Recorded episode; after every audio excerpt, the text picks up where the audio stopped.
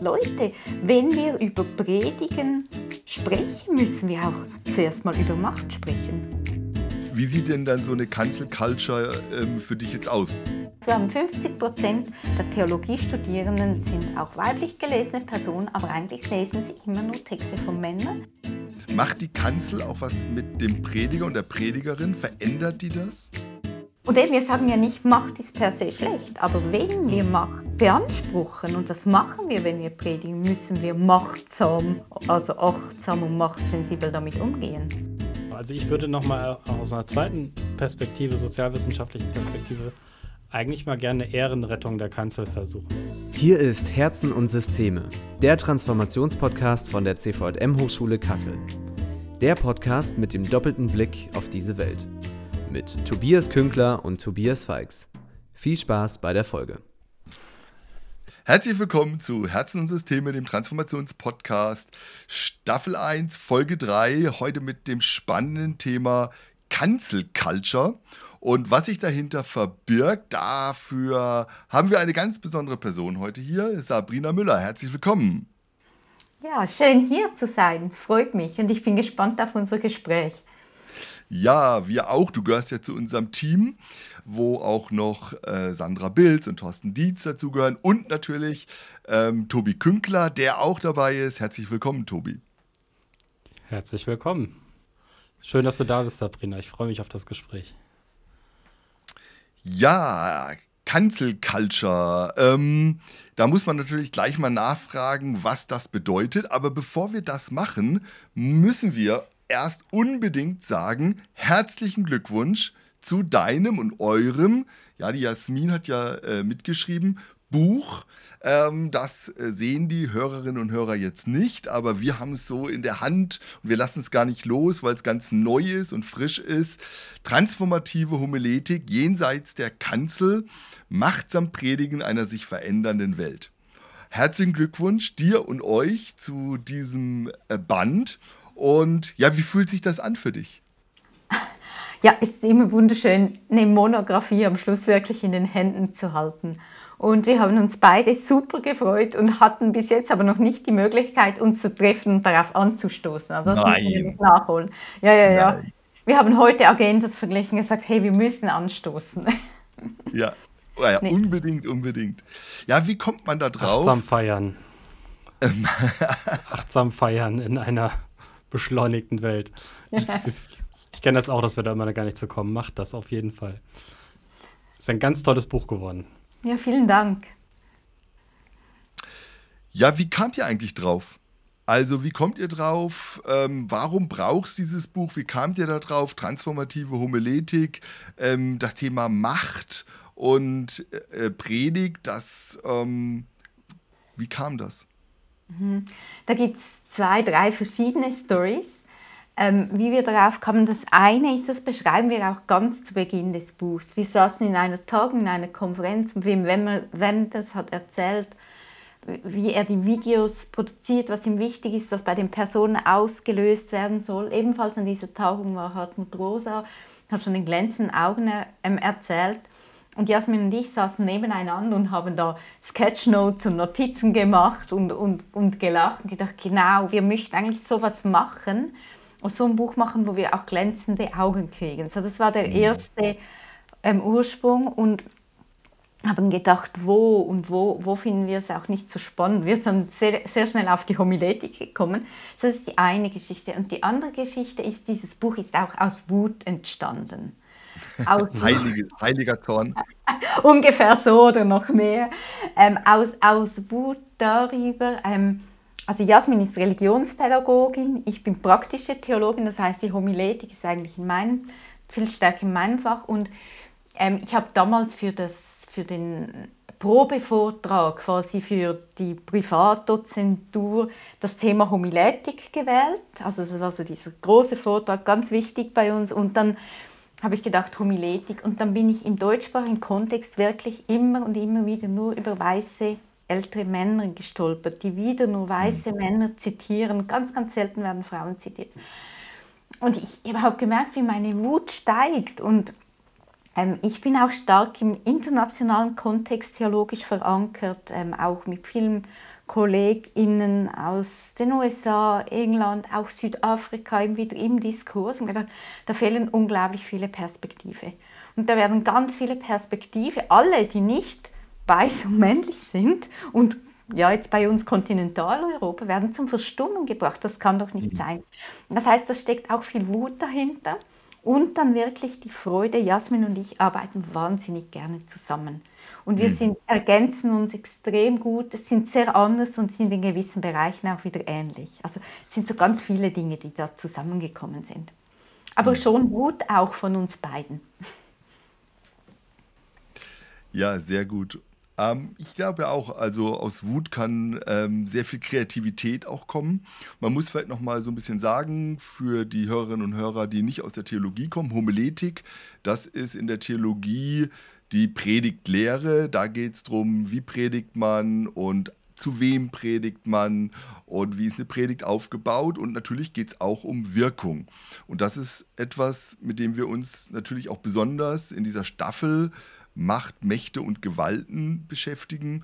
Im der ersten Folge ging es ein bisschen um diese Begrifflichkeiten und wir haben festgestellt, dass jeder Mensch auch Macht besitzt und Macht hat und das Macht nicht nur etwas Schlechtes, sondern etwas Gutes ist. Und da ist mir sofort die Predigt eingefallen, ja. Also Predigt ist ja auch etwas total Gutes und Positives. Und ähm, wenn wir jetzt da so reingehen, hast du so eine Geschichte, so wie du mit Predigt umgehst und was das mit Macht zu tun hat? Also meinst du jetzt biografisch gesehen eine Geschichte? Genau, biografisch ja. oder aktuell. Ja, also auch hier wieder viele Geschichten. Ich bin ja ähm, nicht nur Wissenschaftlerin, auch leidenschaftliche praktische Theologin, aber ich bin auch ordinierte Pfarrerin.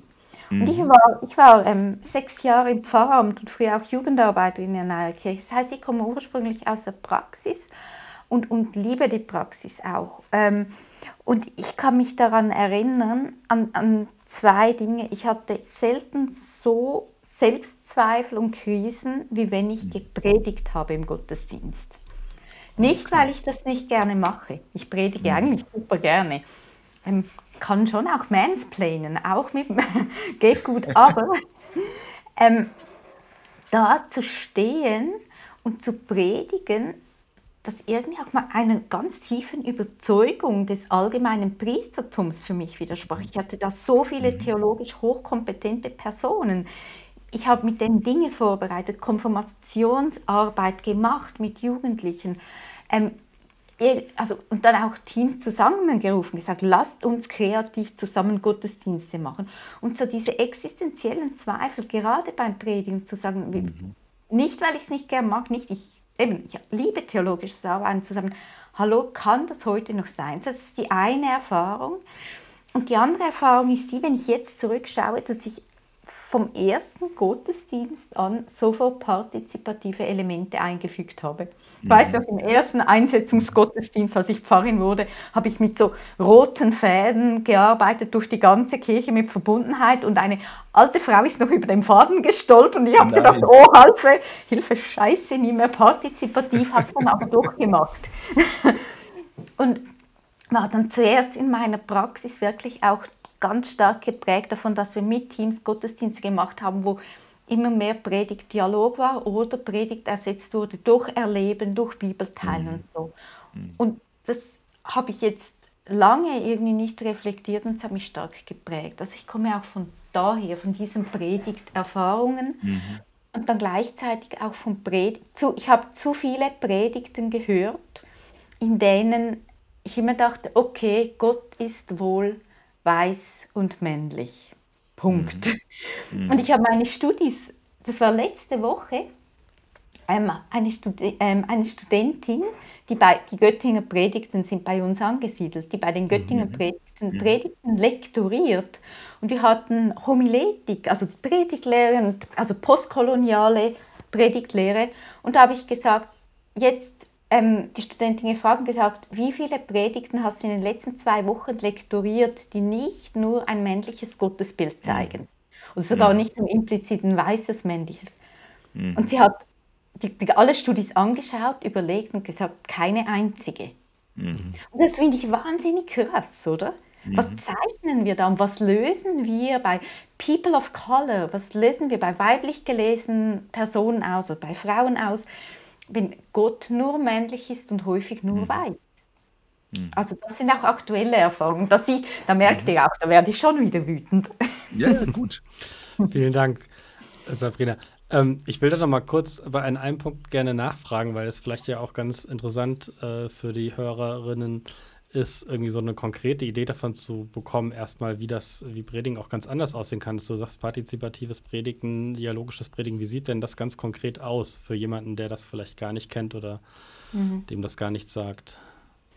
Ja, also wir beschreiben das eigentlich im letzten Teil des Buches. Was uns mega wichtig ist, wir sagen ja nicht, wir haben ein Patentrezept und eine Lösung, sondern wir laden eigentlich mhm. die Lesenden auf eine Baustelle ein. Wir laden sie zu Experimenten ein und sagen, wir wissen nicht, was das genau für eure Kontexte heißt. Wir haben doch so aber ein paar so Ansätze drin, wie zum Beispiel ähm, eine transformative Homiletik knüpft zum Beispiel am Bewusstsein an, Deutungsmacht zu teilen. Also mhm. nicht die predigte, predigende Person hat einfach die alleinige Macht und Deutungshoheit mhm. zum Beispiel über einen Predigtext. Oder wir knüpfen ganz stark an der Konzeption von Erfahrung und auch gelebter Theologie an die sagt, eigentlich geht es darum, dass Menschen Erfahrungen machen, Erfahrungen gemeinsam interpretieren und aus diesen Erfahrungen entsteht auch Theologie, gelebte Theologie und die ist nicht tiefer zu bewerten als akademische Theologie, sondern das ist eine mhm. legitime Form der Theologie, die sich in Gemeinden, die sich im Alltag zeigt, eben genau im Leben. Oder wir haben ein, ein Kapitel, wo wir darüber sprechen, über Embodiment, also den Körper wirklich ernst nehmen. Mhm. Wie können wir von, äh, auch von Glaube, von Gemeinschaft, auch von Predigt sprechen und den Körper ausklammern? Und, und haben da ein Beispiel von einem ähm, Mönch, das ist ein Inder, der das Evangelium tanzt. Oder ähm, mhm. wir haben auch schon unsere Studis aufgefordert und gesagt, und das haben wir als Beispiel, schnuppert euch doch mal durch das Hohelied. Also was, wenn wir Kräuter und Gewürze, wenn wir Dinge erleben? Oder wir haben Dinge die, wie Polyphonie wagen. Also was heißt das, wenn nicht einfach eine Dialogpredigt, das kann man mhm. machen, das ist schon viel mehr. Aber mhm. Polyphonie, wenn eben nicht mehr einfach eine kohärente Predigt von einer Person oder zwei Personen, sondern wenn es vielstimmig ist. Oder was passiert, wenn wir die Predigt ablösen durch wirkliches Bibelteilen? Mhm. Und auch da hatte ich so Aha-Momente. Ähm, das war sogar in einer katholischen Kirche vor einigen Jahren. Ich als reformierte Zwinglianerin bin doch darauf getrimmt, es gibt nichts Höheres als die Predigt. Und dann war ich in dieser Kirche und mit diesem Bischof, der damals Bischof in Alival war, und habe gesagt, ja eben, und jetzt feiern wir das Bibelteilen. Und ich, ja, wo ist die Predigt? Und wir haben Bibelteilen gemacht und gedacht, oh, das reicht doch nicht. Und das war ein bisschen ein Bekehrungserlebnis für mich. Mhm. Ich habe noch nie eine Predigt gehört, die so gehaltvoll war und in den Kontext und ins Leben integriert wie das Bibelteil, das ich dann da auch mehrmals erlebt habe. Weil da wurde mhm. auch wieder gefragt, was heißt das für unseren Kontext? Und am, am nächsten Treffen wurde aufgenommen, was haben wir damit gemacht? Und alle Stimmen kamen zu tragen. Dann waren MigrantInnen dabei, ähm, alte Menschen, Kinder und alle konnten was beitragen. Also es war wirklich so ein bisschen homiletisches Bekehrungserlebnis da. Vielen Dank. Du hast ähm, damit auch eine ganze Reihe von spannenden Aspekten nochmal angesprochen, über die manche wollen wir gleich auch nochmal ein bisschen vertiefen. Ähm, vorher würde mich nochmal interessieren, äh, so als äh, Nicht-Theologe äh, habe ich nochmal bei eurem Buch jetzt neulich nochmal gedacht, eigentlich spannend, eine transformative Homiletik äh, so mit diesem Machtthema zusammenzubringen.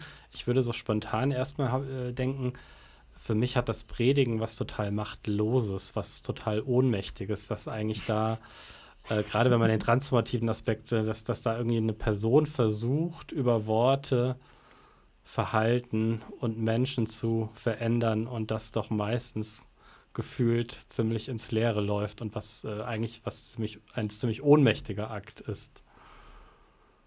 Wie, wie kam es dazu, dass ihr das so sehr mit dieser anderen Seite, mit Macht verknüpft habt? Also ein paar Aspekte hast du ja schon genannt, aber mhm. habt ihr mhm. euch über diesen Aspekt auch Gedanken gemacht? Ah ja, ja, deshalb haben wir so viel über Macht geschrieben. ähm, also das eine ist, ähm, und das schreiben wir auch, und das ist eine tiefe Überzeugung, eine Predigt oder auch eine religiöse Kommunikation, die nichts möchte, erreicht auch nichts. Sie läuft auch ins Leere. Und deshalb würden wir doch unterstellen, dass wenn ähm, Menschen predigen oder religiös kommunizieren, dass sie etwas bewirken und bezwecken wollen. Mhm. Und da haben wir schon eine Frage von Macht und eine Frage von Deutungsmacht. Also wenn ich nichts möchte, dann, dann muss ich eigentlich auch nicht predigen. Das heißt, wir sagen auch da nicht, wir auch nicht in eurer ersten Folge, Macht ist einfach schlecht. Das sagen wir mhm. überhaupt nicht, sondern zu einer, wir würden sogar sagen, zu einer transformativen Predigtkultur gehört auch Macht. Aber eben, äh, wir haben Macht in Klammern, also machtsamer Umgang mit Macht. Also die Frage, bin ich mir bewusst, dass wir Macht ausüben, dass da Deutungsmacht geschieht und immer die Fragen der Herausforderung, können wir Macht teilen? Also so mhm. das der Aspekt der Macht. Aber wir haben es auch anders angeschaut und zwar, ähm, und da, das kommt auch stark von der Lektüre zu feministischen und postkolonialen Ansätzen haben wir die Macht anhand der Kanzel eigentlich aufgearbeitet. Und anhand des Diskurses mhm. zur Kanzel wirklich historisch sieht man diese Machtbewegungen. Also die Kanzler zum Beispiel, ähm, die gab es zuerst nicht, dann wurden sie von den, ähm, von den predigenden Bettelmönchen, war so ein portables Rednerpult, um irgendwo in der Natur erhöht zu stehen. Und dann kam die Predigt in die Kirche und je nach Denomination hat die einen anderen Stellenwert und steht auch an anderen Orten. Aber die Predigt ist seit vielen Jahrhunderten auch, äh, nicht die Predigt, die Kanzel ein Ort mhm des öffentlichen Geschehens und war ein Ort für meist weiße, starke, potente Männer. Denen mhm. gehört die Kanzel. Mhm. Und es gibt ähm, so ein schönes Beispiel, war das aus Moby Dick. Darauf weist, weist die postkoloniale ähm, feministische ähm, Homiletikerin Hiram Kim Craig hin, auf dieses Beispiel, wo die Kanzel erhöht ist und nur mit einem Seil zu erreichen. Das heißt, eigentlich die einzigen, die darauf kommen, sind weiße Männer, die nicht zu alt sind, da mögen. Frauen damals mit den Rücken hatten sowieso keine Chancen. Also, und alle People of Color waren Sklaven, hatten da auch mhm. nichts zu tun. Und was eben spannend ist, ist, dass eigentlich diese Kanzel, auch wenn viele Leute immer sofort sagen, ja, wir predigen nicht mehr auf der Kanzel, aber diese Macht, dieses Machtsymbol inmitten von den Kirchen, das steht immer noch da. Und was mhm. da zum Beispiel auch spannend ist, ist, wenn man einfach mal die körperlichen Aspekte vergleicht. Wenn man mhm. einen Mann, und jetzt spreche ich von einem Kontinentaleuropäer oder raufstellt, der doch eine Durchschnittsgröße von, ja, was ist das heutzutage, 1,75, 1,78 hat, ist die Kanzel so gebaut, dass die eigentlich die Autorität stützt, weil die breiten Schultern werden noch mehr betont und die Größe wird hervorgehoben. Stellt man aber ähm, Personen dahin, ähm, jetzt weiblich gelesene Personen oder, Frauen, die eben eher schmale Schultern haben, kleiner sind, aber je nachdem auch People of Color, denken wir, wir an AsiatInnen, verschwinden die. Die Kanzel verschluckt den Körper und verschluckt die Gestalt. Ich weiß noch, ich habe ein einziges Mal in der Kirche, in der Pfarrer auf der Kanzel gepredigt, gedacht, um Gottes Willen, ich musste auf die Zehspitzen sehen, äh, stehen, damit die Leute irgendwie mhm. noch meinen Kopf sehen. Bloß ich war so weit weg, oder? Also das heißt, mhm. bis heute macht diese Kanzel etwas. Und gerade in so feministischen Womanist-Diskursen also quasi Black Feminist, ist eine große Frage, nehmen wir jetzt diese Kanzel bewusst auch als Woman of Color ein und nutzen diesen Platz? Oder ist mhm. das so ein verbrannter Platz von White Male Normativity, dass wir den gar nicht mehr nutzen möchten, wollen und sollen? Mhm. Und was würdest du sagen? Ähm, ja, ich, ich bin eher auf der zweiten Seite, aber ich verstehe auch das andere. Also ich, ich bin keine, die sagt, Kanzeln nutzen. Ich finde, aber das habe ich zu Beginn gesagt, allgemeines Priestertum mit den Menschen zusammen und die Kanzel schafft da meist Distanz. Deshalb ist es für mich keine Frage mehr, dass ich finde, die sollte man nicht mhm. nutzen. Ähm, aber ich glaube, das ist eine Meinungssache. Aber ich würde sie nee, nicht mehr, je länger ich darüber nachdenke. Hm. Ich finde das total spannend. Vielen Dank, dass du uns damit reinnimmst. Ähm, ich muss auch sagen, ich habe das viele Jahre, Jahrzehnte tatsächlich gar nicht so wahrgenommen. Ne? Also das ist auch so blinder Fleck eines älteren weißen Mannes. Und ähm, vor, weiß gar nicht mehr, ein Jahr oder anderthalb Jahren war ich auf einer wissenschaftlichen Tagung und da war die Eröffnung in der großen Kirche und die Eröffnungsrede hat eine Professorin aus äh, Shanghai gehalten und die stand auf der ähm, Kanzel und man hat sie gar nicht gesehen. Also man hat ja. sozusagen nur so ein paar Haarbüschel gesehen und, ähm, äh, und man hat sie auch nicht gehört, weil kein Mikro da war und man hat dann irgendwann eine Kiste geholt und es war sehr unruhig und das war so ein bisschen mein Erweckungserlebnis, wo ich mhm. dachte so, oh, warum, warum habe ich das nicht früher gesehen? Ne? Und ähm, das stimmt absolut. Und äh, dann habt ihr euch ja damit beschäftigt in, in, in unserer Reihe, diesen Band, und dann äh, kamen wir natürlich darüber ins Gespräch. Und ich finde das ähm, sehr wichtig und äh, dass wir uns darüber unterhalten. Und äh, dann gab es ja vor ein paar ja, Monaten so eine Aktion von äh, deiner Kollegin, Pfarrerin Katrin äh, Bold aus St. Gallen und die hat mit einer Motorsäge die Kanzel klitz und klein gesägt, ja, ähm, live sozusagen. Und ähm, ist das das, was du unter äh, Kanzelculture verstehst? Einmal durch alles. Ähm, brauchst du solch eine Radikalität und so eine prophetische Zeichenhandlung oder würdest du sagen, ähm, nee, da gehen wir doch einen anderen Weg? Ähm, naja, da, da habe ich zwei Seelen wohnen auch in meiner Brust. Zum einen, ich, ich kenne Katrin gut, wir haben zusammen studiert, zusammen gearbeitet. Ah, okay. Ich schätze sie sehr und, und ich fand das toll. Habe gedacht, mach das mal. Und zwar finde ich das toll, weil ich habe ich hab etwas gegen diese goldenen Kälber in Kirchen, mhm. die ja auch immer Machtsymbolik sind. Warum ist mhm Warum ist die Orgel heiliger als andere Musik? Warum muss es Bach sein? Nicht, dass ich mhm. Bach nicht schätze, aber ich mag ihn nicht mehr in der Kirche und so. Und sie hat damit wirklich so eine Zeichenhandlung vollzogen, die für viele zu radikal war. Und manchmal denke mhm. ich, vielleicht braucht es das. Mal, mhm. mal sowas aufzuzeigen, zu sagen, lasst uns das Ding mal zersägen, weil wir, weil wir eigentlich auch brechen möchten mit alten Machtdiskursen und Deutungsmachtansprüchen und manchmal muss es radikal sein. Das ist das eine und das ist auch Katrin und ich ja, finde das mhm. natürlich gut. Und das andere ist, dass ich aber auch glaube, ähm, wenn man jetzt je nach Gemeinde da wirklich verändern möchte, braucht es manchmal auch sanftere Wege, aber mhm. dafür stetig und konsequente Wege. Den ähm, Holzwurm. Ja, genau, Holzwurm finde ich super. Und deshalb würde ich eben nicht sagen, das eine ist besser als das andere, sondern wir brauchen beides. Mhm. Ähm, ja.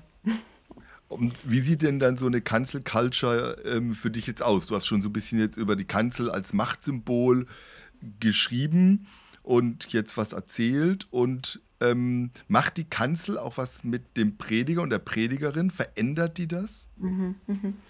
Ähm, ich würde sagen, eben schon. Und auf das schauen wir ganz, ganz wenig. Eben, ähm, äh, etwas, was mich auch stark geprägt hat, sind die Texte von ähm, Liz Shercliffe.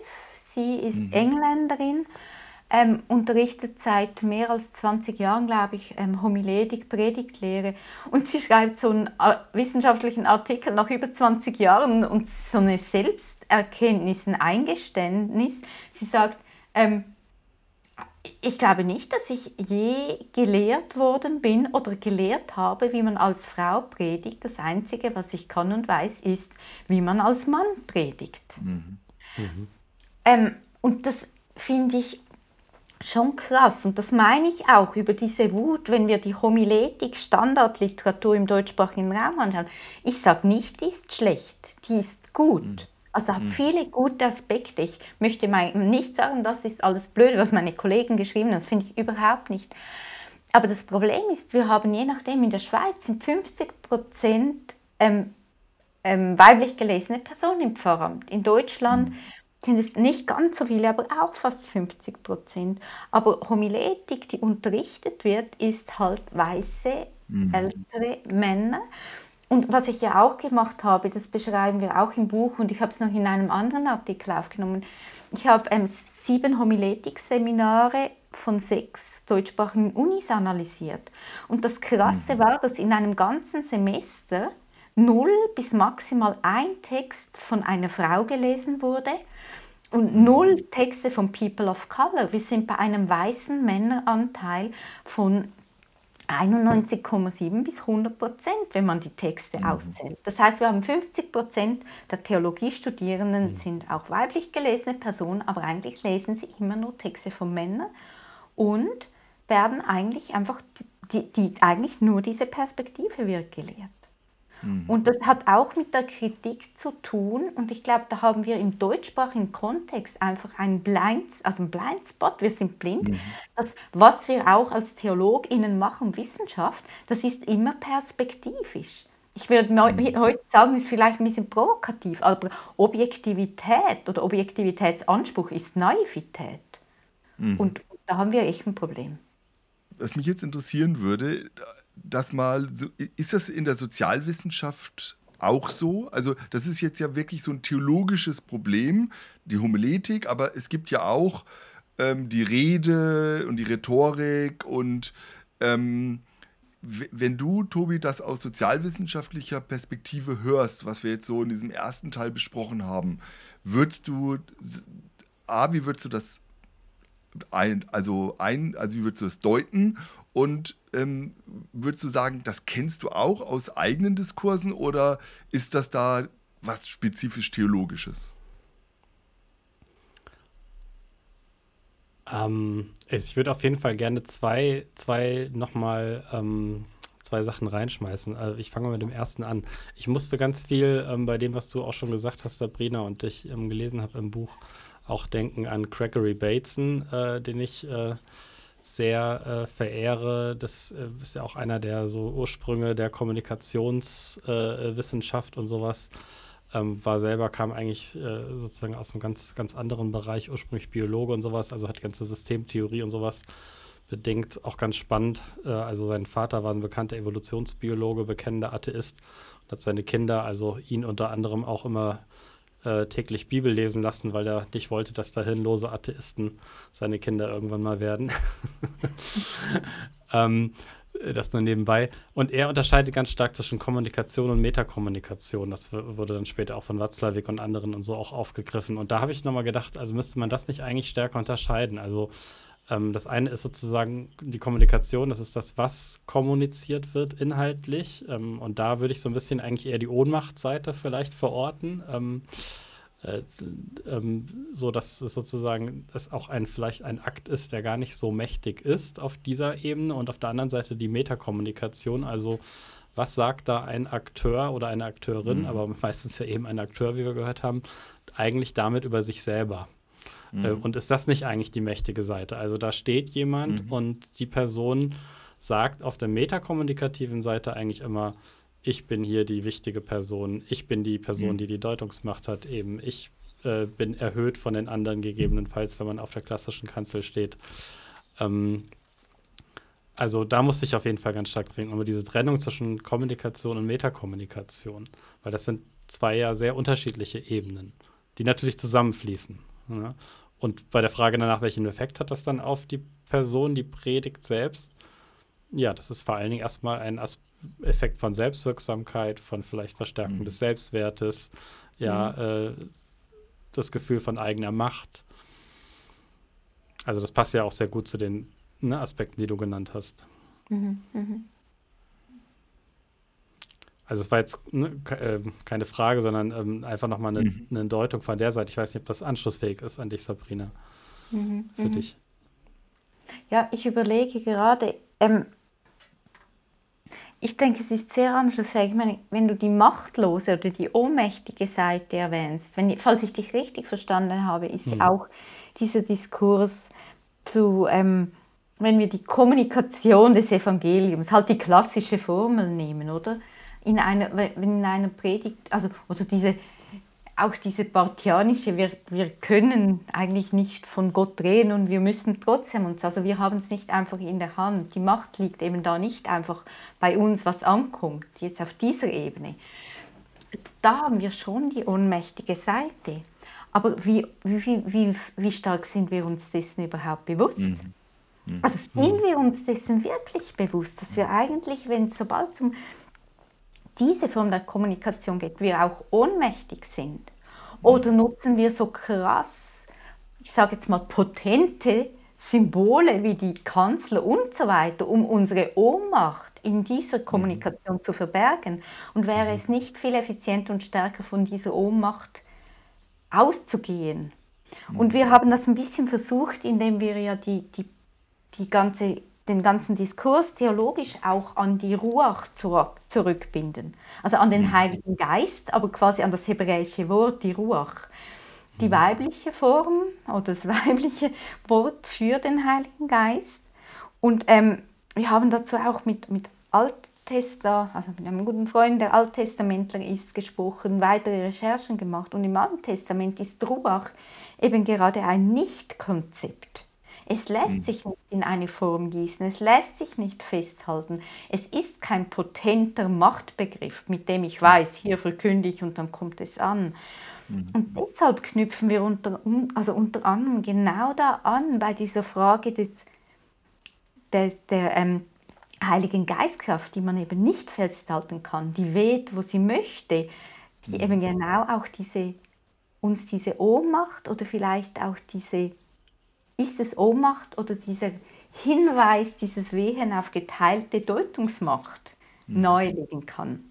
Ich weiß es nicht, das ist sehr theologisch mhm. argumentiert, Tobi. Ob du damit was anfangen kannst oder ob ich jetzt an deiner Frage oder deiner Bemerkung vorbeigeredet habe.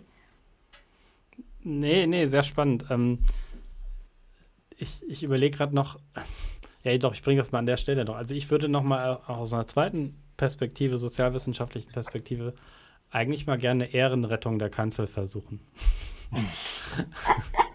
und zwar gerade machttheoretisch. Ähm, also, und zwar diese klassische Kanzel, die weit oben hängt und äh, ne, so ähm, die ganz deutlich sichtbar macht, äh, sozusagen. Ähm, da spricht gerade jemand von einer, äh, mit, äh, aus einer herausgehobenen Position.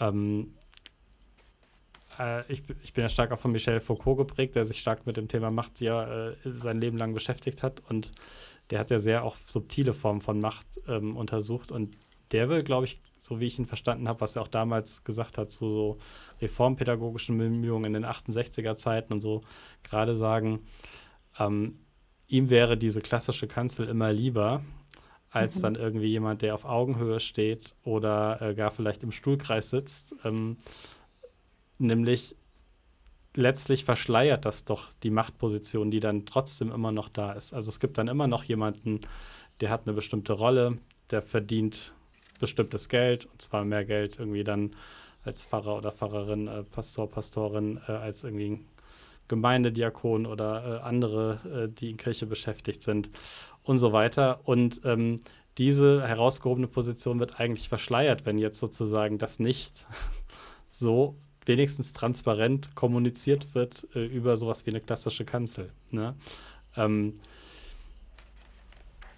macht das Sinn für dich, Sabrina? Äh, würdest du dagegenhalten?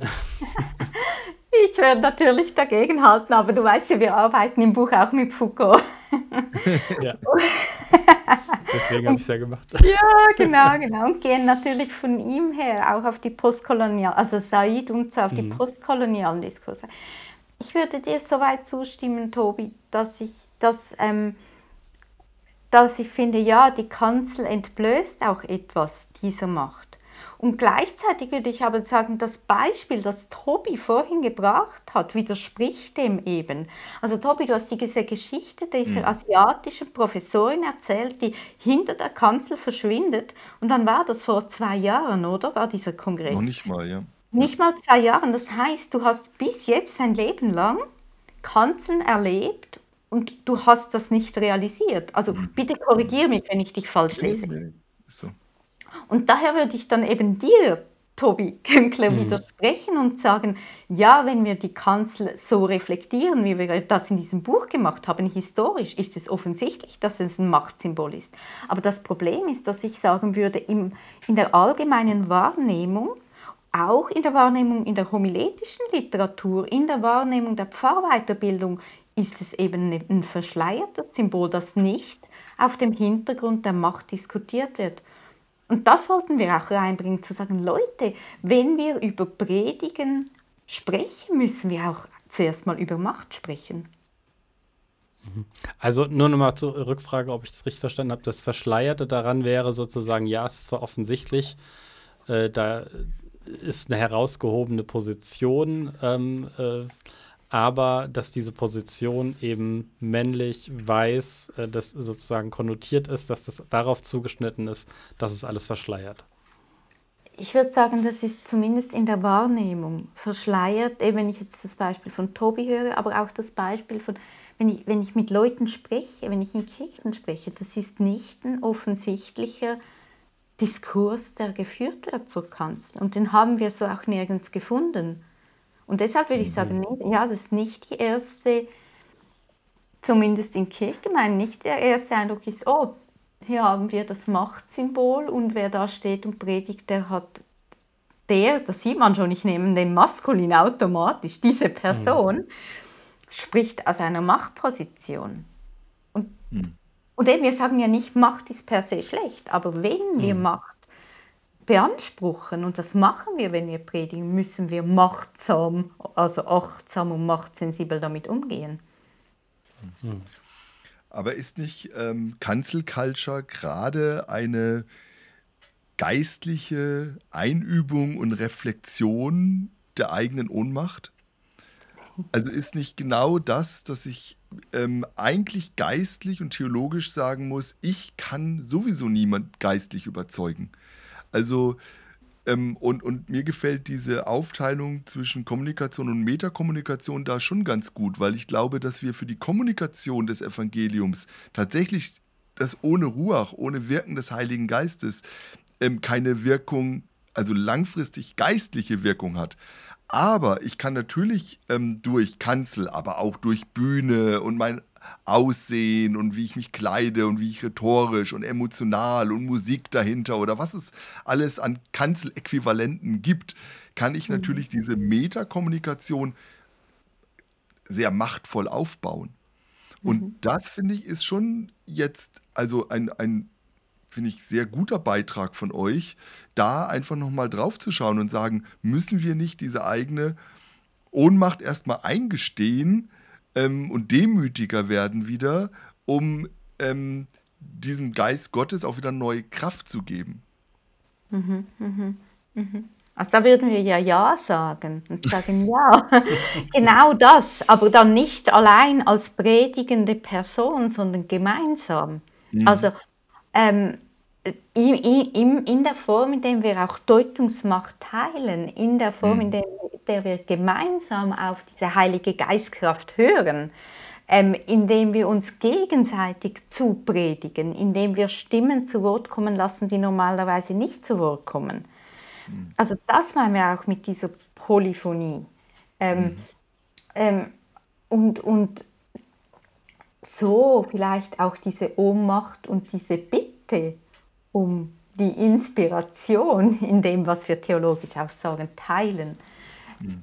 Das, das würden wir, glaube ich, könnten wir beide so auch sagen und unterschreiben. Aber, aber ähm, wo wir nochmals kritisch zurückfragen würden, wäre, wenn es dann heißt, naja, ich als Prediger, maskulin, werde jetzt einfach mir meiner Ohnmacht bewusst und dann predige ich fröhlich weiter.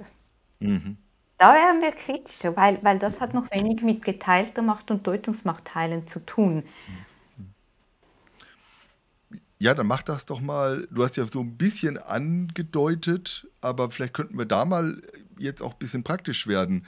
Ähm, welche Möglichkeiten, Methoden und ähm, ist das überhaupt erlaubt? Also jetzt aus Sicht der evangelischen Kirche, dürfen ja nur Ordinierte oder Predikantinnen oder Menschen, die eine Erlaubnis haben, predigen. Da darf ja gar nicht jeder predigen. Da ist ja schon ein Riegel der äh, Kirche davor. Also das allgemeine Priestertum äh, hat zwar Luther hochgehalten, aber in der Praxis hört es bei der Predigt doch auf. Da gibt es verschiedene ähm, Erlaubnisse, auch für Laien, aber die muss man erstmal bekommen. Ähm, wie funktioniert das dann? Oder äh, setzt du dich da über alles hinweg? Ja, ihr habt Rufst du zu einer Revolution auf? ihr habt eine Zwinglianerin eingeladen. ähm, eine Bemerkung, die finde ich ganz wichtig. Die Zürcher Bibel wurde nicht alleine übersetzt. Das war ein Teamwork von ganz vielen Personen in dieser, in dieser Helferei. Also die Zürcher Bibel wurde gemeinsam übersetzt. Und das heißt, diese Auslegung der Bibel war ein Dialog und war ein Gespräch. Und bis heute ist die Tradition der Zürcher Bibel, dass das eine gemeinsame Übersetzung ist, ein großes mhm. Teamwerk. Das heißt, deshalb habe ich geschmunzelt und gesagt, naja, eine Zwinglianerin oder Zürcher Reformierte. Ähm, wenn wir da, auch da historisch zurückgehen, ist es eben schon Formen der Bibelauslegung, Formen der Kommunikation des Evangeliums, ist ein Gemeinschaftswerk. Oder, oder Zwingli hat mal sehr explizit gesagt, ich glaube, das hat er sogar in einem Nonnenkloster gesagt damals, ihr seid alle Theodidakti, also von Gott belehrt. Mhm. Und damit mhm. will er auch sagen, ihr seid selber verantwortlich für ähm, Bibellesen, für, für diese Kommunikation, für die Unterscheidung der Geister und so weiter und so fort. Also diese Selbstverantwortung hat Zwingli ganz stark gemacht. Ähm, aber auch in meiner Kirche ist natürlich, dass von der Pfarrperson gepredigt wird und so. Die Frage ist nur, wo ist, inwiefern ist das eine Entschuldigung, um diese Vormachtstellung der ausgebildeten Theologin einfach sicherzustellen? Und inwiefern haben wir auch Handlungsspielraum? Also wenn ich einen partizipativen Gottesdienst mit einem Team mache, bin ich auch dabei und ich verantworte den gemeinsam mit den Menschen, habe aber sehr viel Handlungsspielraum, um ganz viele partizipative oder andere Formate auszuprobieren. Wenn ich predige aus einem Kirchenbank heraus und da gleichzeitig die Leute einlade, ich, man muss eine Gemeinde auch trainieren, aber ich mag mich noch erinnern, ich, also es braucht drei, vier Jahre, um eine Gemeinde da wirklich mitzunehmen. Aber ich weiß, wenn ich dann irgendwie gepredigt habe und nicht in den Bänken war oder das Mikrofon nicht zu den Leuten ging, war fast ein mhm. bisschen Empörung. Hallo, warum kommen wir nicht zu Wort? Mhm. Das heißt auch, ich habe, glaube ich, mehr Spielraum im kreativen Ausprobieren und Denken, wenn wir uns das eingestehen und wenn wir auch den Mut haben für Gegenwind. Nicht alle finden das toll. Und das mhm. beschreiben wir auch im Buch und das ist auch so. Viel, also es ist auch diese Gewohnheit, bitte bietet uns das, was wir gewohnt sind. Wir sind uns auch an, an diesem Machtdiskurs gewohnt, da zu sagen, wie kann ich klein und kreativ da auch andere Formen finden, ohne dass ich sagen muss, das ganze System müssen wir jetzt weg, wegwischen und eine super Revolution anstellen. Und vielleicht verändern an vielen kleinen Orten veränderte Predigtkultur auch wieder das größere System. Das ist natürlich schon auch unsere Hoffnung. Mhm. Darf ich da noch was zur Partizipation sagen? Klar, Wenn wir gerne. Digitalität anschauen, sind sich die Leute je länger mehr gewohnt durch partizipative Formate. Die liken, die kommentieren, die sharen. Also vielleicht müssen wir uns da auch von dieser kulturellen Veränderung zumindest mal also da inspirieren lassen oder Gedanken machen, wie auch eine Kultur partizipativer wird und was das für die Predigtkultur heißt. Hm. Hm.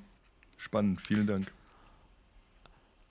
Ähm, ich würde da gerne nochmal einwerfen, also auch gerade mal die Frage von vorhin, so jetzt aus den Augen eines Sozialwissenschaftlers, denke ich nochmal so jetzt so, ähm, es ist hat schon viel Anachronistisches eigentlich.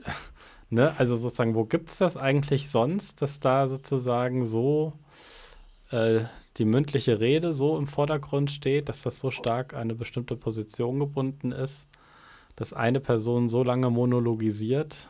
Ähm, das gibt es vielleicht sonst noch in akademischen Kontexten.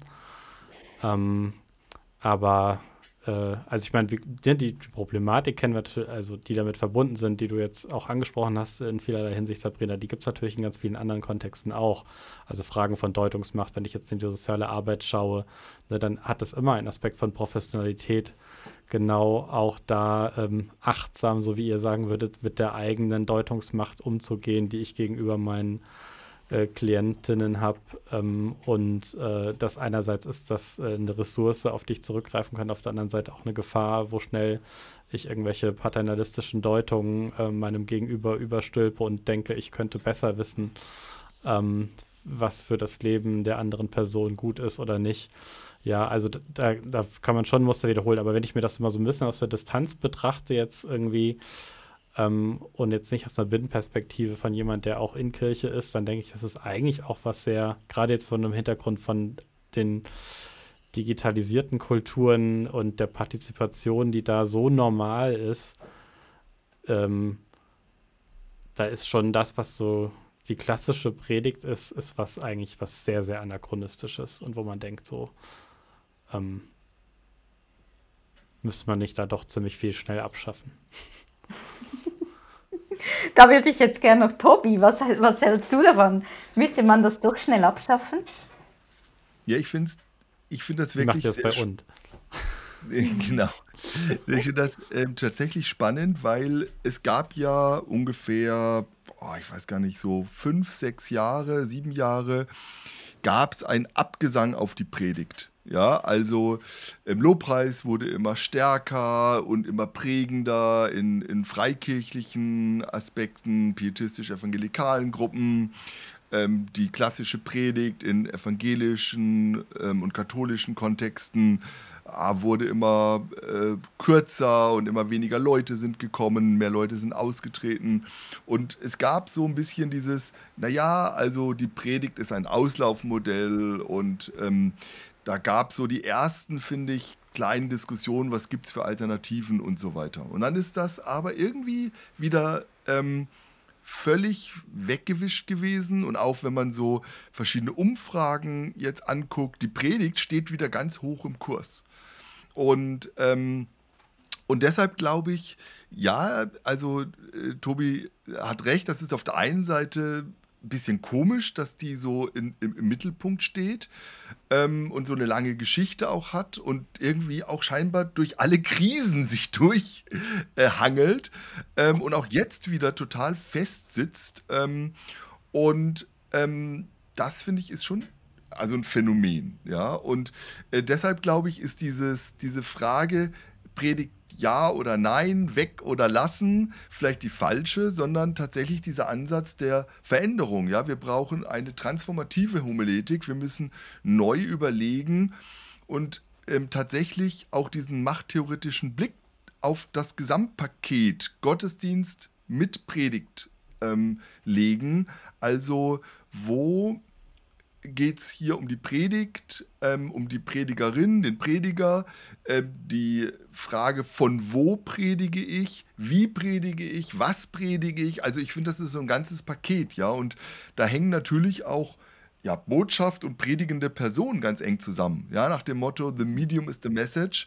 Ähm, also da, da verquickt ja was, ja. Und ähm, das finde ich ist schon sehr interessant. Und da ging mir so beim Lesen eures Buches tatsächlich immer wieder so, ah ja, genau, da, da habe ich noch gar nicht so richtig drüber nachgedacht. Ja, und das würde mich jetzt von dir auch nochmal interessieren. Tobi hat jetzt ja so die Predigt, sage ich mal, ein bisschen kritisiert.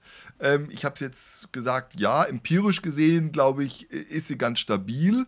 Ähm, wie können wir denn in Zukunft machtsam predigen? Was ist denn dafür wichtig? Was wären denn da deine konkreten ähm, Hilfestellungen?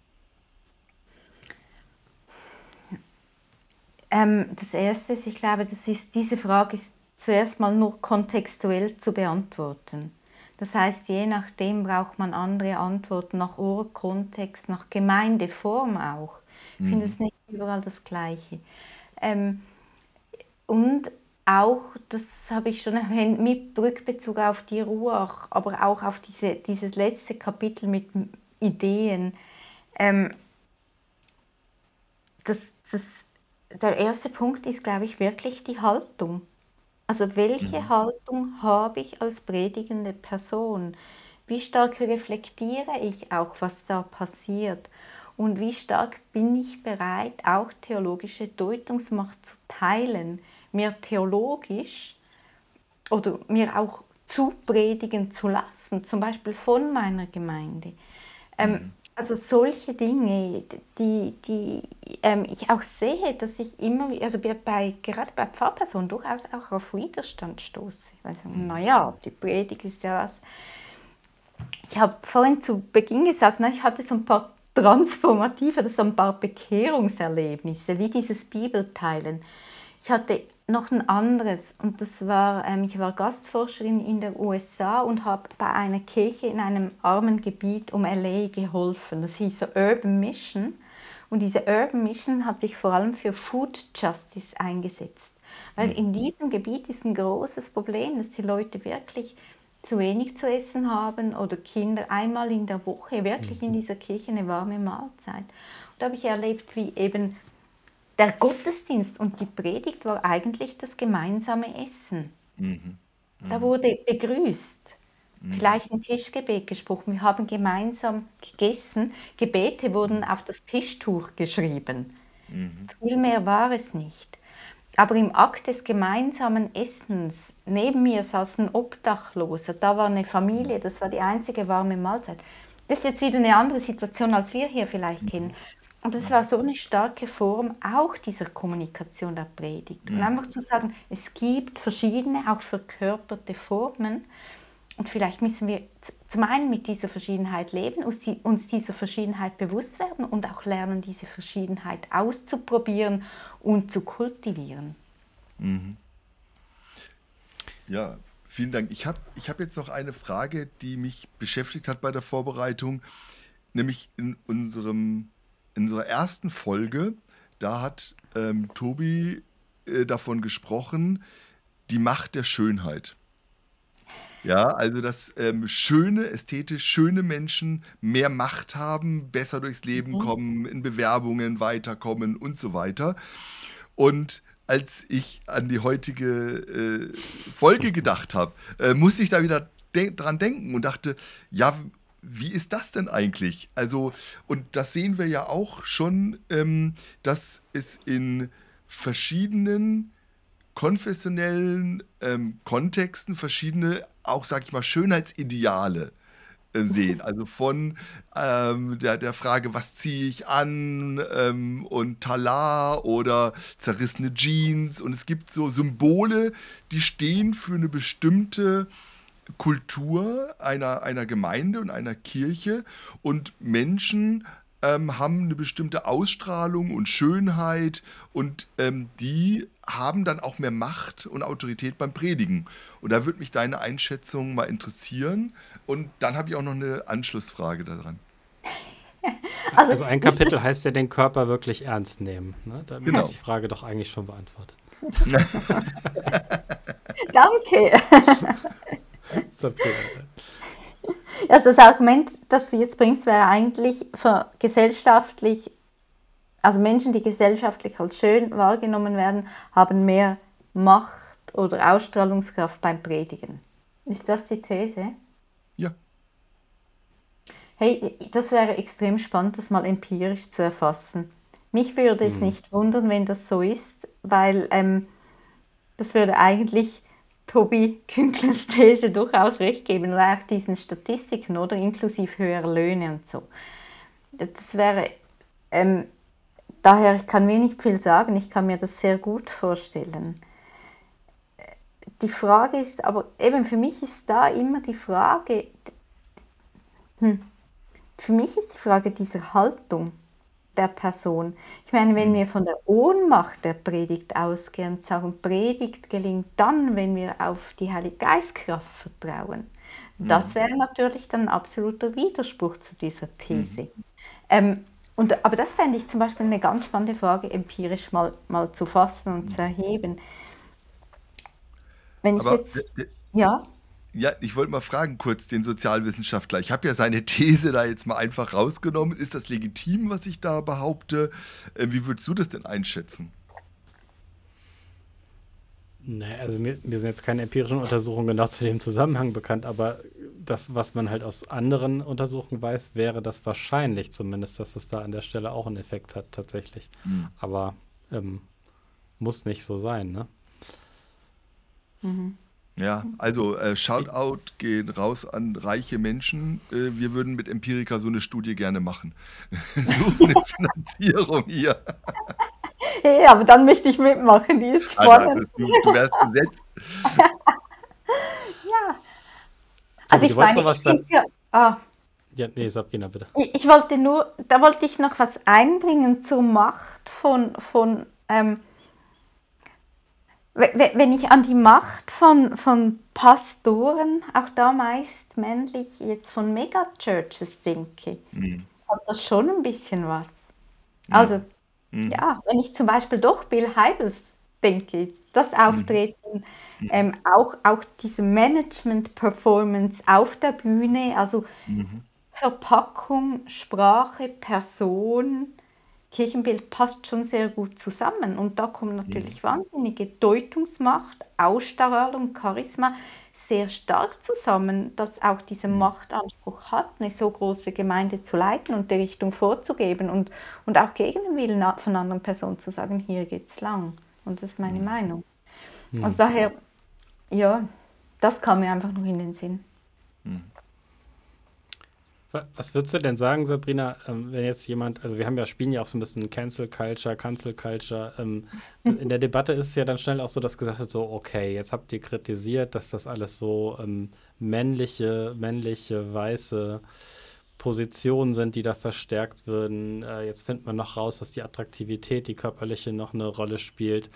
Heißt das jetzt irgendwie, das darf alles nicht mehr sein? Da muss demnächst irgendwie äh, am besten irgendwie ein Roboter stehen und äh, ChatGPT schreibt sowieso die Predigen, äh, Predigten. Ne? Das ähm, geht ja schon gar nicht so schlecht. Ich habe es letzte Woche mal ausprobiert mit irgendwie eine Predigt mit Bekehrungsausruf zur Dekonstruktion des Glaubens. Äh, war ganz interessant, was da rauskam. Nee, also ernste Frage äh, sozusagen. Wollt ihr da was verbieten? Ich hoffe nicht, dass wenn man das Buch liest, dass es so klingt, als wollten wir was verbieten. Wir möchten auf Dinge hinweisen und das vielleicht an manchen Stellen auch ein bisschen vehement. Ich meine, du hast ChatGPT gebracht oder mir kommt da sofort dieser buddhistische Roboter in den Sinn. Ich glaube, der ist in Japan, der auch tatsächlich predigt und die Leute sind anscheinend da voll Fan. Ich habe mir Videos angeschaut. Ähm, aber zurückgefragt, wenn sogar ein Roboter die Predigt übernehmen kann, sind dann nicht umso mehr gemeinschaftliche, partizipative Formen von Predigt und Deutungsmacht und gemeinsam Erleben und körperlich auch Erleben gefragt? Als ähm, monologisch ist ja die Predigt, das wurde ja lange dekonstruiert. Monologisch ist ja die Predigt in dem Sinn nicht, auch wenn sie von einer Person gehalten wird. Aber gerade wenn Roboter Predigen schreiben können, dann würde ich sagen, brauchen wir umso mehr Bibelteilen und Co., wo wir gemeinsam auch, auch ähm, gemeinsam ähm, religiöse Kommunikation, Bibel, Evangelium erleben, diskutieren, in einen Diskursraum bringen und auch fragen, was heißt das für den Alltag und was heißt das eben für, für, für das Sakrale und so weiter. Wir müssen noch ein Thema ansprechen. Das, das drängt sich einfach jetzt auf, ähm, wenn wir auch über machtsam predigen und machttheoretische Perspektiven auf Predigt und Predigerinnen und Prediger ähm, reden.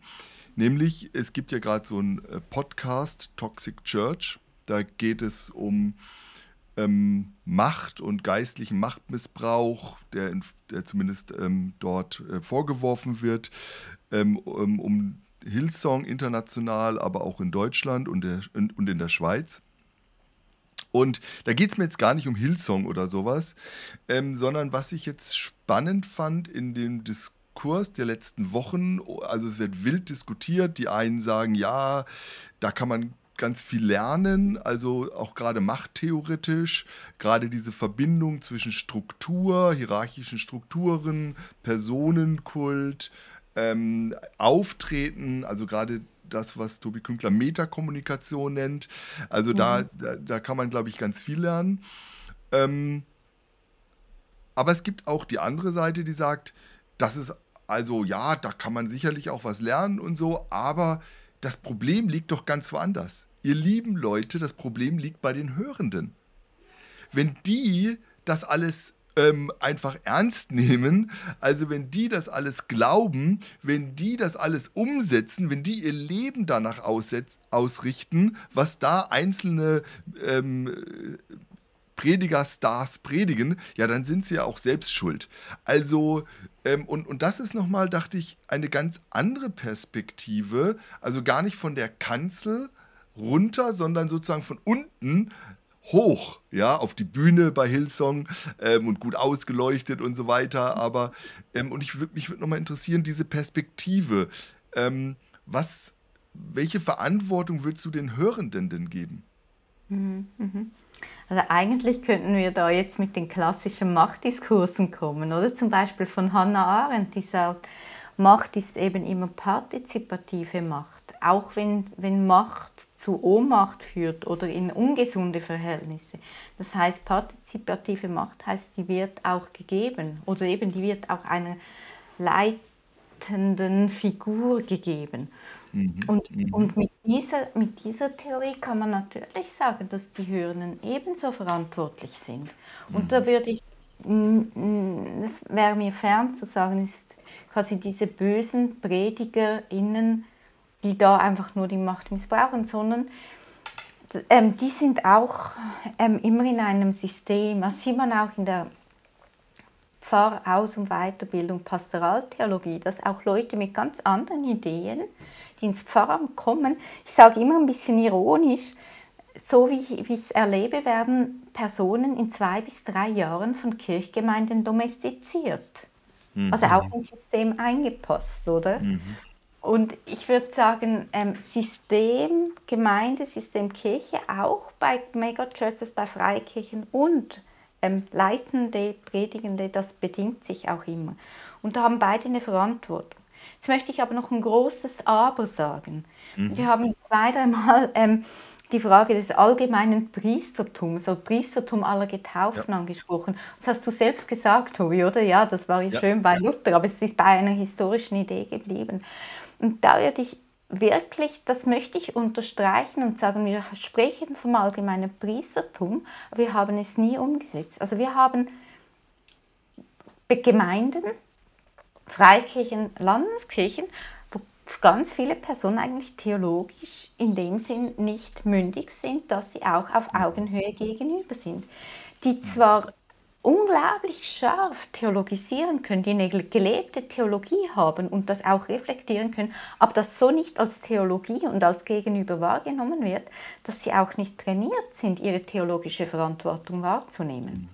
Mhm. Und da haben wir auch blinde Flecken, wo ich sagen mhm. würde, ging eigentlich darum, in Gemeinden als eine der ganz, ganz zentralen Aufgaben, als Gemeinde zu theologisieren und die theologische mhm. Kompetenz aller zu fördern, damit diese Verantwortung der mhm. Hörenden oder der Gemeinde wirklich mhm. wahrgenommen werden kann. Da würde ich sagen, das passiert meist nicht. Mhm. Ja, wir brauchen mehr eine Kultur der Mündigkeit, des Empowerments als ähm, der Ehre ähm, mhm. über den Leiterinnen und Leitern. Und ich finde, das ist das, wenn man das so sagen möchte, ähm, was ist toxisch, was vergiftet, wenn auf der einen Seite Macht gegeben wird und eine Unmündigkeit und ähm, so weiter. Man setzt sich rein, man will nur noch hören. Und auf der anderen Seite das eben durch ein System auch ausgenutzt wird, das bewusst ähm, einzelne Personen überhöht und sie damit auch ich finde, in eine, in eine Verantwortung bringt, der sie gar nicht gerecht werden können. Also die müssen dann irgendwann sozusagen fallen und ähm, das ist eigentlich sehr schade, ja. Und ähm, da muss ich sagen, habt ihr sehr viele gute Ansätze in eurem ähm, Buch, wie man da eine Entgiftungskur machen kann. Und zwar auf, auf, auf beiden Seiten. Ja? Also sowohl der Verantwortungsträgerin, Verantwortungsträger, der Predigerinnen und Prediger und eben auch der Hörenden. Und auch dann tatsächlich so eine, ähm, eine wie soll ich das sagen, ein, ein Miteinander. Ja? Also dieses partizipatorische, nimmt ja beide aus ihrer Rolle ein Stück heraus. Also die Predigerinnen und Prediger geben tatsächlich Zeit, Macht und so weiter ähm, ab.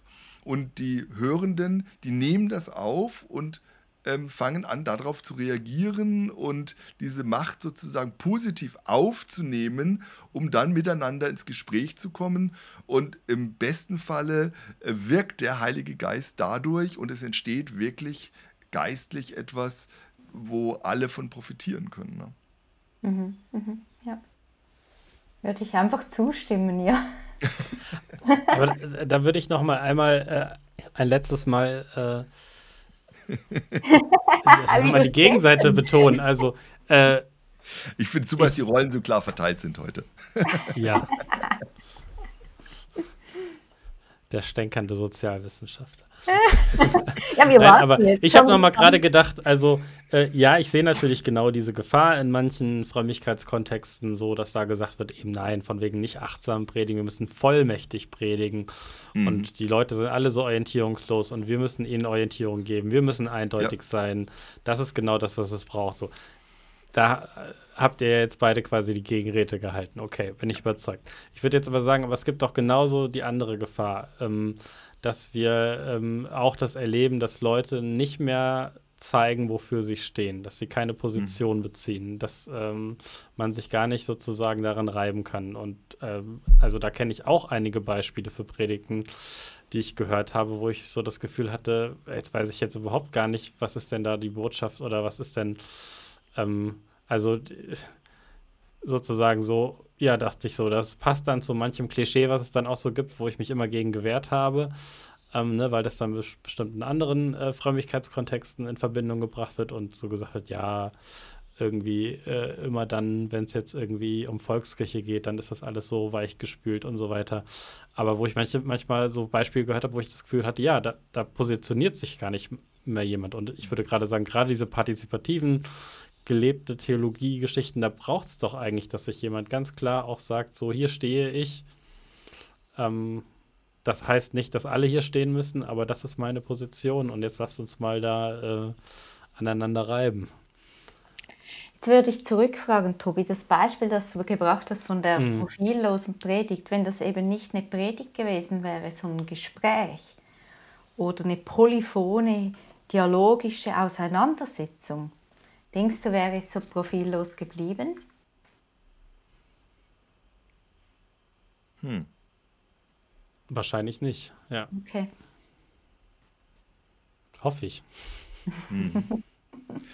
Ja, also, also ich, ich würde ja. nur ein Gedanke dazu. Ich finde ähm, find den Einwand ja nachvollziehbar, weil das will ja niemand irgendwie profillos, wischiwaschi am Ende.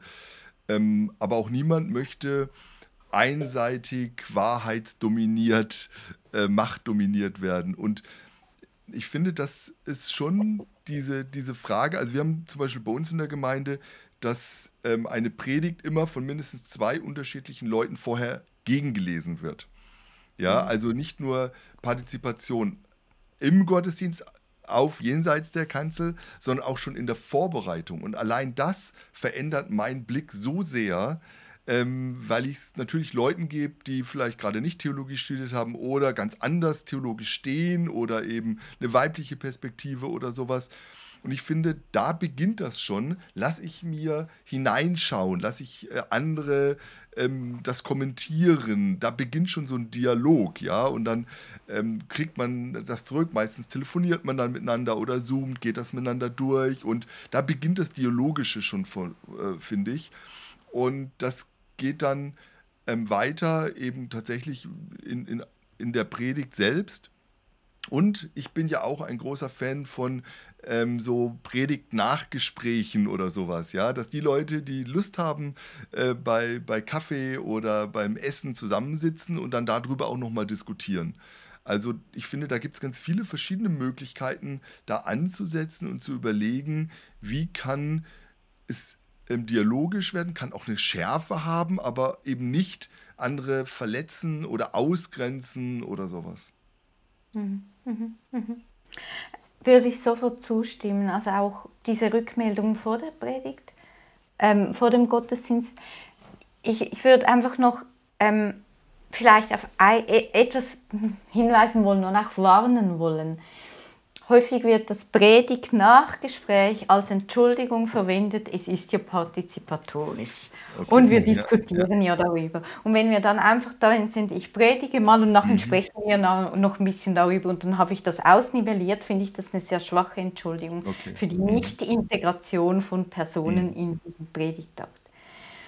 Das und ähm, ich meine, das Problem, der, also ich meine, auch noch zu dir, ähm, Tobi, du hast ganz, ja, vorhin mal Foucault gebracht, oder?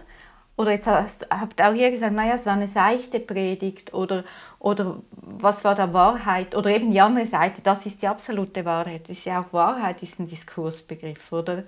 Oder, mhm. oder wie legen wir die ganzen Dinge aus? Das heißt auch da das Bewusstsein, wie in dieser Gemeinschaft oder an diesem Ort führen wir diese Diskurse wirklich und konstruieren wir eben auch das, was unsere gemeinschaftliche mhm. Realität ist. Ich glaube, das finde ich wichtig. Und, und mein Wunsch ist, ich komme ja ursprünglich ähm, ganz stark aus der Kirchentheorie und der Kirchenentwicklung und mache ja viele, seit vielen Jahren neben dem ganzen Akademischen, habe ich immer auch mit Kirchen und Landeskirchen, Kirchgemeinden zusammengearbeitet und, und da geschaut, wie können wir Kirchen entwickeln, gemeinsam. Und das meine ich nicht einfach quantitativ, das finde ich eine komische Linse. Es geht mir auch um qualitative mhm. Entwicklung oder Vitalität als Frage. Und da sieht man einfach, dass empowerte Gemeinden, die gemeinsam theologisieren können, eine ganz mhm. andere Grundlage haben als mhm. ähm, Leute, oder ich möchte nicht passiv, finde ich nicht passend, weil die Hörenden sind nicht passiv beim Hören einer Predigt, aber wo nicht diese Diskurskultur herrscht. Und diese Diskurskultur fängt auch das auf, was du vorhin, Tobi Künkler, beschrieben hast, oder? Ja, aber eine seichte Predigt. Und ich habe ja zurückgefragt, was wäre, wenn das nicht eine Predigt von einer Person gewesen wäre, so ein Gespräch zu dem. Und da kann auch Pointierung noch mehr zutage kommen und die Verantwortung für die Pointierung. Ja. Hm. Ja, vielen, vielen Dank. Wir kommen so ein bisschen zum, in die Schlussschleife. Ähm, und vielleicht, Tobi, eine letzte Frage von dir oder ähm, ähm, von dir, Sabrina, nochmal so ein bisschen. Ähm, was liegt dir noch auf dem Herzen? Gibt es da noch was, was du gerne sagen willst? Tobi, ähm, gibt es was, wo du sagst, ähm, ja. das willst du noch einbringen und fragen? Ja. Ein Aspekt hätte ich doch noch. Also, ähm, ich hatte es zwar, gehofft. Äh, Sabrina, du hast ja viel, äh, oder ihr, schreibt im Buch viel, äh, geht es um diesen Punkt Deutungsmacht relativieren. Mhm. Ähm, und ich habe so ein bisschen gedacht, es wäre ja schön, wenn es bei, ähm, bei der Predigt sehr oft um Deutung ginge. Mir sind irgendwie eher so im Kopf, also ich habe eher so, ähm, mein Bild ist oder was ich so wahrnehme, ist, dass oft Predigten eben gerade nicht daran arbeiten, was ist das größere Narrativ, der Rahmen, der Deutungsrahmen irgendwie, äh, den ich mir gebe und den irgendwie gut zu konstruieren oder umzugestalten, sondern eher auf so einer ganz oft plumpen, appellativen Ebene sind. Also mhm. ganz viel äh, die Einzelperson ansprechen, was sie tun sollte oder muss, äh, vielleicht auf unterschiedlichen Graden, aber irgendwie, also das ist etwas, was ich sehr stark wahrnehme. Vielleicht so auch als Folge davon, dass gesagt wird, das muss irgendwann mal ganz praktisch sein. Ähm, also, dass da gerade gar nicht irgendwie oft in äh, gute Theologie betrieben wird, die dann auch irgendwie Laien mitnehmen kann, sondern dass es so gesagt, so ein bisschen, sag ich jetzt mal platt gesagt, verkommt zu äh, dem Versuch, äh, über Appelle und Imperative das mhm. Verhalten mhm. von Menschen zu beeinflussen. Und das hat dann was sehr Ohnmächtiges. Das ist immer eher mein Anfangsstatement gewesen. Aber mhm. ähm, sehe ich das so? Ist das jetzt sehr stark einfach meine, meine, meine Perspektive und die Erfahrung, die ich jetzt äh, gemacht habe? Oder trifft das auch so ein bisschen, trifft, trifft ein bisschen was, was, was ihr auch gemerkt habt, das ist schon auch Teil der heutigen Predigtkultur? Ich, ich würde auch Doris sagen, es kommt extrem auf den Kontext an. Also es kommt stark auf die Gemeinde an. Ich kenne Gemeinden, die funktionieren genau so in der Predigtkultur. Ich kenne andere, die funktionieren ganz anders. Ähm, aber auch da, ich meine, auch wenn ich mit diesem Appellativen komme, habe ich hier eine ganz starke Form der Deutungsmacht. Nämlich, mhm. ich weiß, wie ich richtig lebe und möchte euch das weitergeben, wie man häufig dann als Christin richtig zu mhm. leben hat. Mhm. Und ähm, da ist genau nicht das Teilen der Deutungsmacht vorhanden und der mhm. Diskurs. Was heißt es zum Beispiel heute als Christin in dieser spätmodernen Kultur zu leben? Mhm. Und, und wie können wir da leben und was heißt es? Was, ähm, was heißt es, wenn wir zum Beispiel von Reich Gottes sprechen und unsere Erde wird aktiv von uns allen, aber auch wirtschaftlich zerstört und die Klimakrise schreitet so schnell voran wie nichts. Das ist jetzt alles ein anderes Thema, oder? Aber für mich sind eben ganz viele Fragen dabei, wie was heißt es hier und jetzt zu leben? Und ähm, hier und jetzt zu leben, auch da würde würd ich sagen, das ist ein Diskurs miteinander und das ist ein Gespräch und das ist ein Erlernen. Ähm, es gibt in der postkolonialen Homiletik ganz stark so diesen Begriff des, ähm, der Imagination und des Rehearsal. Also ich mhm. imaginiere zum Beispiel gemeinsam das Reich Gottes und das Rehearsal, wir proben das auch gemeinsam, auch wenn das noch mhm. nicht Realität ist. Mhm. Und da vielleicht noch etwas spannend, du hast ja diese individuelle Ebene jetzt ganz stark hervorgehoben.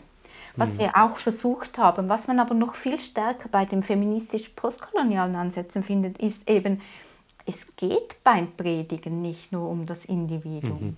Wir sind immer mhm. auch vernetzt in ein Sozi das, gerade du, oder als Soziologe, wir sind in ja, einem ja, Netzwerk von Beziehungen und wir sind auch eine Gemeinschaft. Und da geht es auch darum, gemeinschaftliches Empowerment zu leben und zu erfahren und in eine Handlung zu kommen.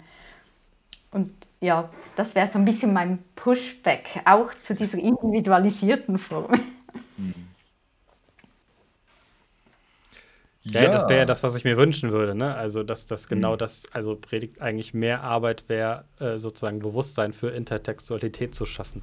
Jetzt mal, äh, also genau dafür, wie, wie dass das sozusagen die Erfahrungen, die wir machen, immer eingebunden sein in eine größere Gemeinschaft, in eine Tradition und daran eigentlich äh, sozusagen zu arbeiten, damit man sich daran orientieren und dann auch dazu positionieren kann. Das würde ja mündig machen mhm. bedeuten. Mhm. Ne? Mhm. Ja, vielen Dank, Sabrina. Du hast du noch was auf dem Herzen? Willst du noch ein letztes Wort an uns und an die Hörerinnen und Hörer sagen? ich glaube, ein letztes Wort oder einfach, was uns ganz wichtig war. Wir haben beim Schreiben dieses Buchs immer wieder auch gespielt, mit Gedanken, mhm. mit Bildern. Und am Schluss laden wir auf eine Baustelle ein, auf nichts Fertiges. Und mhm. mein Wunsch und mein, meine, ähm, ja, was ich weitergeben möchte, ist auch, hab den Mut auszuprobieren und zu spielen. Mhm.